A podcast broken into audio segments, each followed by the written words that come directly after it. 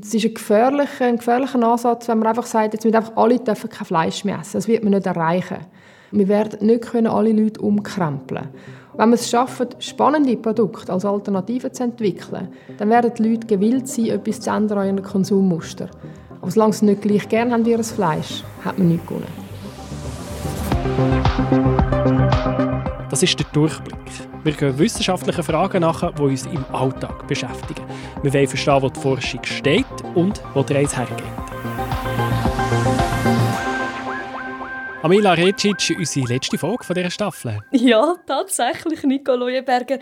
Und es ist, glaube ich, gerade noch eine, die recht durch den Magen geht. Genau, es geht um so genüssliche Sachen wie Bananen oder ein saftiges Steak und wie groß das eigentlich mein ökologischer Fußabdruck durch mein Essverhalten ist. Das Thema Umwelt- und Ökobilanz haben wir ja auch in der vorherigen Episode schon thematisiert. Zum Beispiel den Staubsauger, der CO2 aus der Luft saugt. Ja, in der ersten Staffel sind wir einmal über Plastik am Reden oder über Klimajugend. Kein Wunder, haben wir so viel über das Klima geredet. Die Thematik wird jetzt zwar schon ein bisschen verdrängt durch Covid, aber wenn man der Wissenschaft glaubt, sieht es schon sehr schwarz aus für unseren Planeten, wenn wir nicht vorwärts machen. Darum schauen wir in dieser letzten Episode jetzt das Thema an, das uns tagtäglich betrifft, nämlich unseren Menüplan. Wie ich mich ernähre, hat ja nicht nur auf mich einen Einfluss, sondern auf die ganze Umwelt. Aber wie groß ist der Einfluss effektiv auf unsere Ökobilanz, Nico? Hast du Antworten? Ja, der ist eben wirklich groß. Für viele Leute ist es ein bisschen erstaunlich, dass die Ernährung so einen grossen Fußabdruck hat, weil die Landwirtschaft ja, das sieht so na relativ natürlich aus, im Gegensatz jetzt zu einer Schwerindustrie mit rauchenden Chemis. Es ist krass, aber ja, die Ernährung ist verantwortlich für etwa ein Drittel von der ganzen Umweltbelastung. Wow, gerade ein Drittel. Also ich habe gewusst, dass es einiges ausmacht, aber so viel jetzt nicht. Aber warum ist das dann genau so? Das kommt dadurch zustande, dass Lebensmittelhersteller sehr viel Land braucht, sehr viel Wasser braucht. Und zusätzlich kommt dann die ganze Verarbeitungskette, Transport, Verarbeitung, Lagerung. Und das braucht alles auch sehr viel Infrastruktur und Energie. Und in der Summe gibt das eben etwa ein Drittel von allen Umweltauswirkungen. Das sagt Claudio Beretta. Er gilt auf seinem Gebiet als ein Koryphäe und das mit Fang 35. Wir haben ihn in Wädenswil an ZHW treffen. Dort ist er wissenschaftlicher Mitarbeiter im Team Lebensmitteltechnologie und er ist zuständig für Nachhaltigkeit und Food Waste Vermeidung. Er erforscht nicht nur alles rund um das Essen, er lebt das so und zwar mit aller Überzeugung. Aber was hast du das dann konkret gemerkt, dass er so ein Crack ist auf diesem Gebiet? Ja, schon ganz am Anfang beim Soundcheck. Wir stellen halt immer so ein paar Standardfragen zum Stimme einpegeln. Und eine Frage ist immer, wir fragen die Leute, was haben sie zum Morgen gehabt? Heute habe ich zum Morgen ein Müsli gemacht mit Sojajoghurt, mit Soja von Frankreich, also relativ aus der Nähe und Getreideflocken aus der Schweiz und einem Äpfel, den ich vom Boden aufgelesen habe okay, ich glaube, ich spüre, in welche Richtung es gehen könnte. Ähm, hinterfragen wir mal unser eigenes Essverhalten. Geht es in die Richtung? Ja, genau. Wir schauen in unser Einkaufswägel. Da hat es ja aber Gemüse oder Früchte drin, die aus gewonnen seit Jahren einfach so auf dem Einkaufszettel stehen.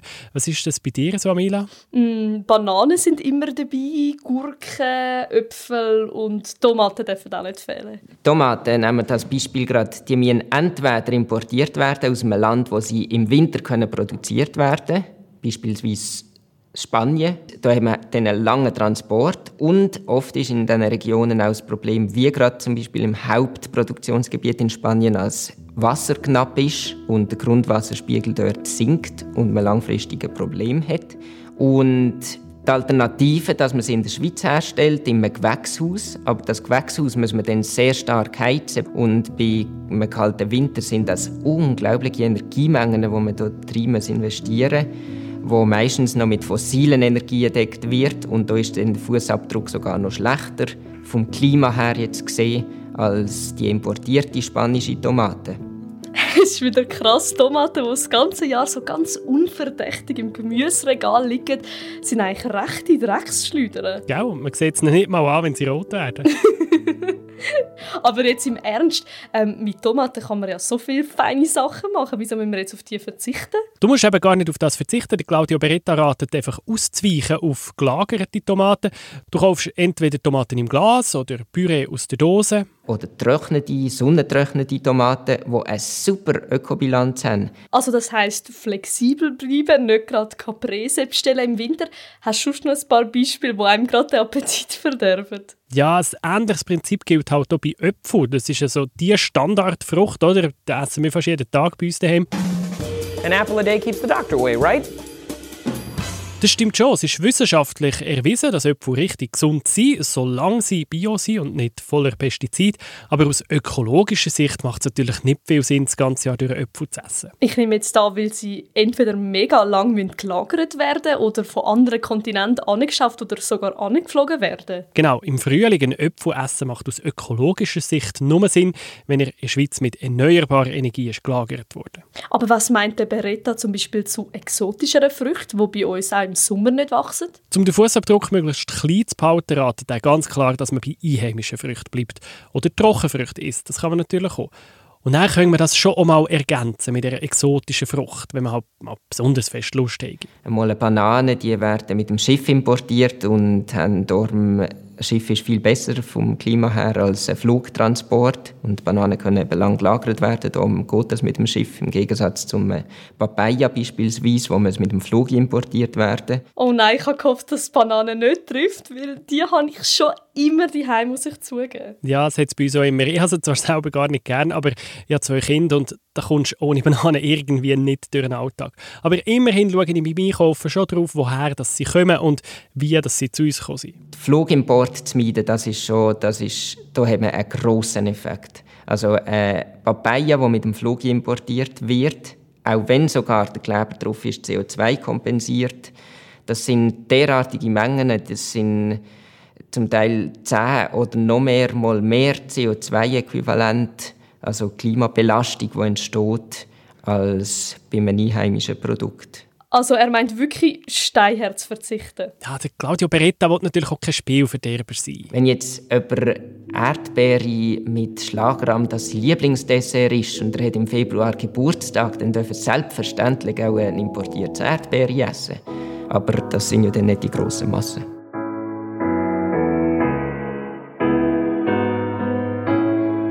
Also, Fazit, wenn man seinen Fußabdruck beim Essen von Gemüse und Früchten möglichst klein behalten will, dann ist das A und das O saisonal und regional. Und der Fußabdruck bei Früchten und Gemüse macht ja nicht nur den Transport aus, sondern man muss auch die gesamte Lebensmittelkette anschauen und auch das Wasser, das es braucht, zum Beispiel für Tomaten aus Spanien oder Pestizide, die gespritzt werden müssen oder die Lagerung und der ganze Flächenverbrauch. Ja, punkto Flächenverbrauch. Jetzt kommt das, was beim Essen den grössten Fußabdruck überhaupt hinterlässt.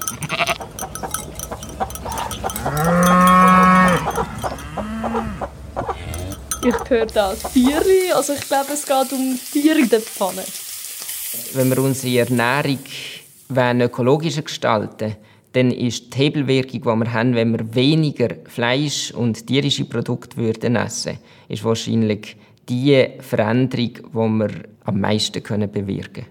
Fleisch essen belastet das Klima halt wirklich mega fest. Er hat zur Veranschaulichung ein paar Kennzahlen gegeben. Beispielsweise der Landverbrauch. Wenn wir auf einem Quadratmeter Land Herdöpfel anbauen, dann gibt das etwa 5 Kilo, die wir in einer Saison können ernten können. Wenn wir Futtermittel anbauen und Rindfleisch produzieren, ein Steak zum Beispiel, dann gibt es am Schluss 100 Gramm, also etwa 50 Mal weniger aus der genau gleichen Fläche. Das steht wirklich in keinem Verhältnis, wenn man das mal so hört. Also ich bin in dem Thema schon fast fein raus, muss ich sagen. Ich esse wirklich selten Fleisch oder ich probiere zumindest wenig zu essen.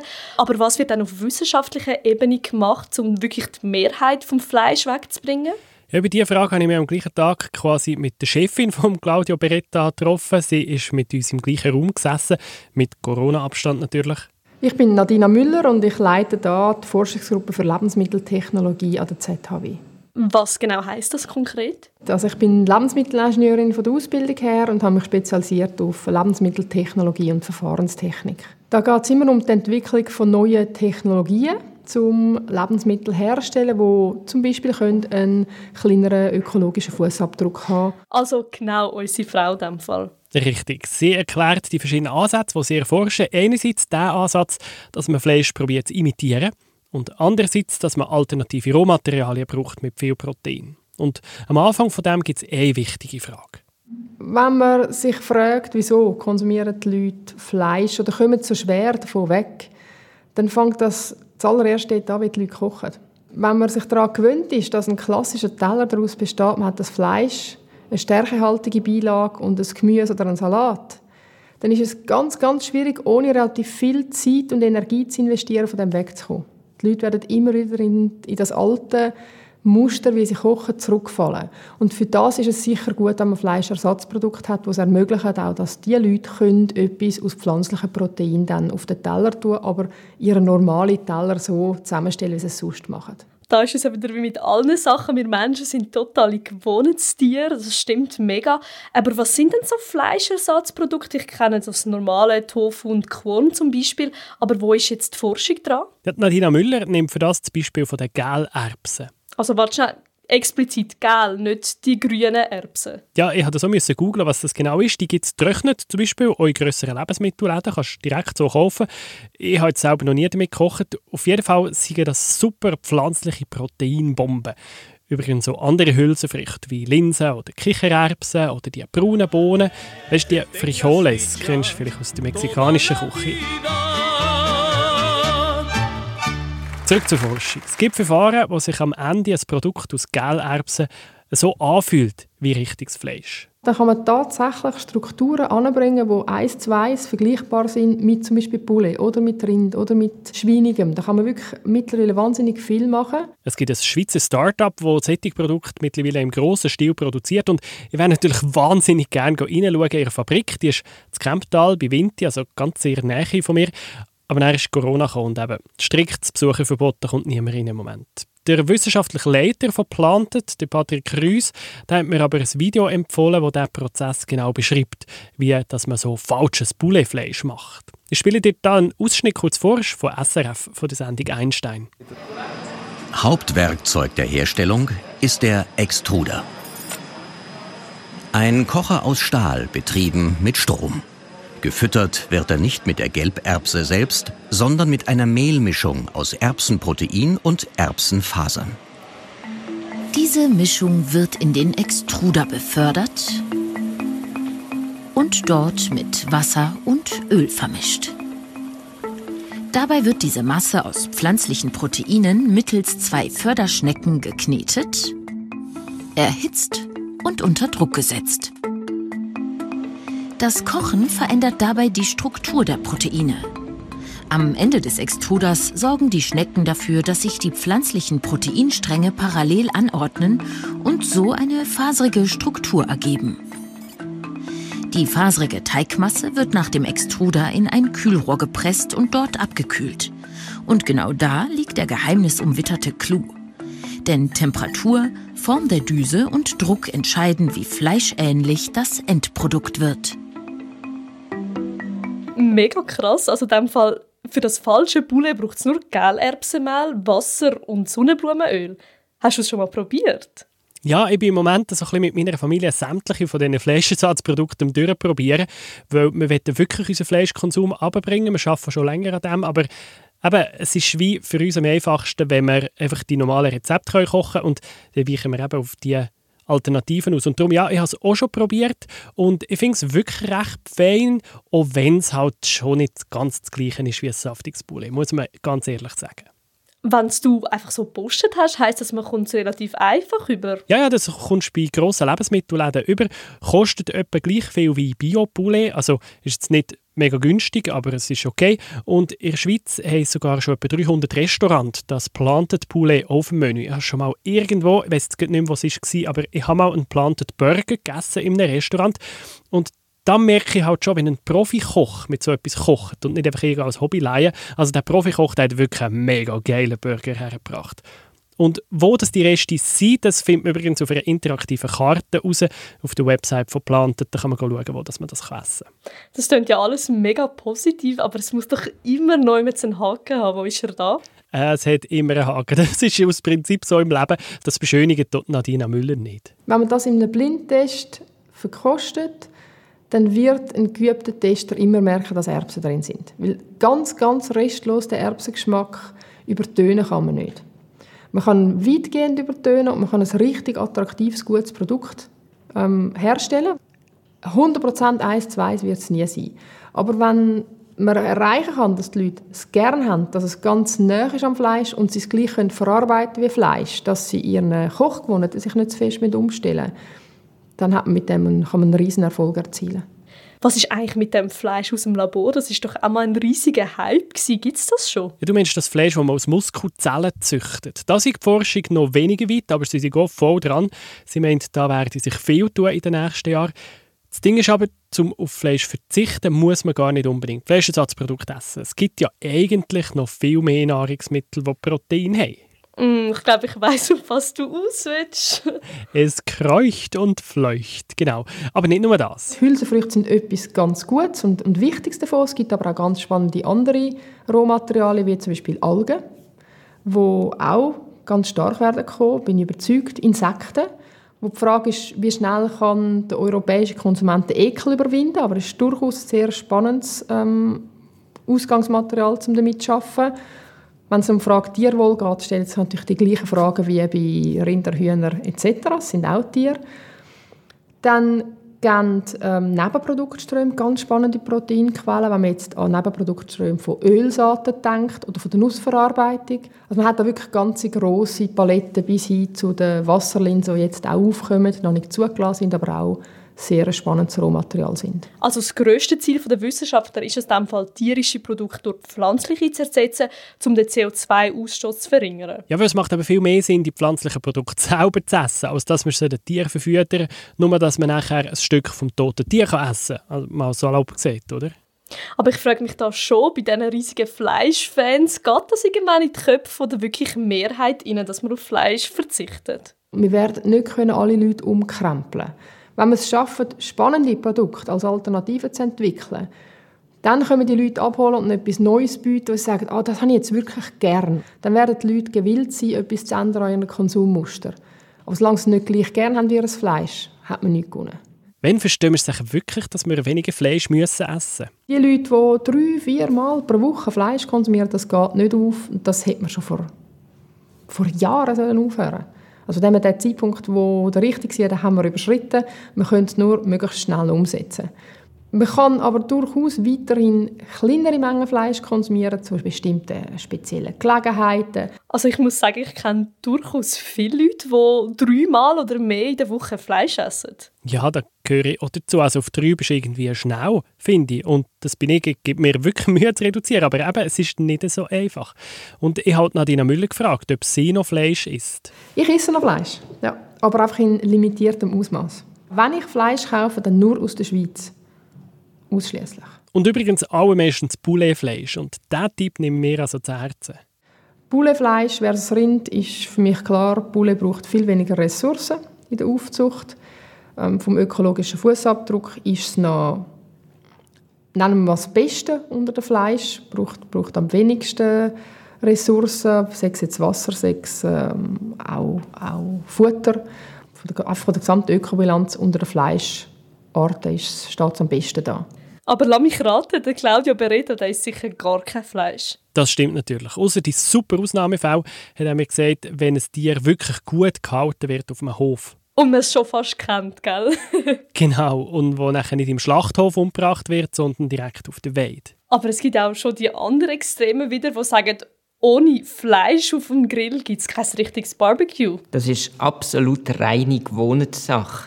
Es gibt so gute pflanzliche Produkte, die sich eignen, um auf äh, Grill zu tun. Äh, Zucchetti oder äh, Oberschiene auf dem Grill.